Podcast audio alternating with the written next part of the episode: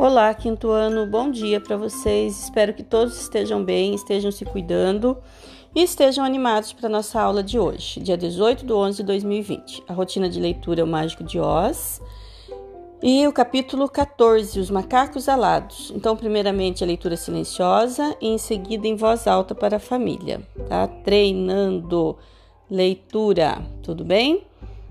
Após a leitura, vem para a língua portuguesa. Hoje a interpretação tem uma carta do leitor encaminhada à revista Veja. Leiam a carta com atenção e respondam as questões, certo? Então é uma carta pequena, né? Uma cartinha bem curtinha. E temos três questões de interpretação e uma de separação em sílabas. Tudo bem? Então, por hoje é só.